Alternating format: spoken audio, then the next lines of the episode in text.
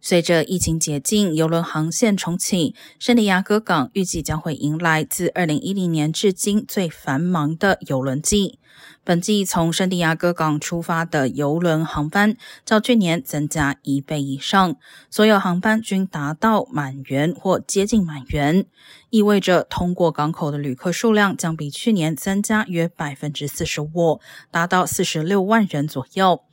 圣地亚哥港为加州第三繁忙的邮轮港口，仅次于长堤和洛杉矶港。该港口并正计划在二零二四年耗资五百万改造 B 街邮轮码头。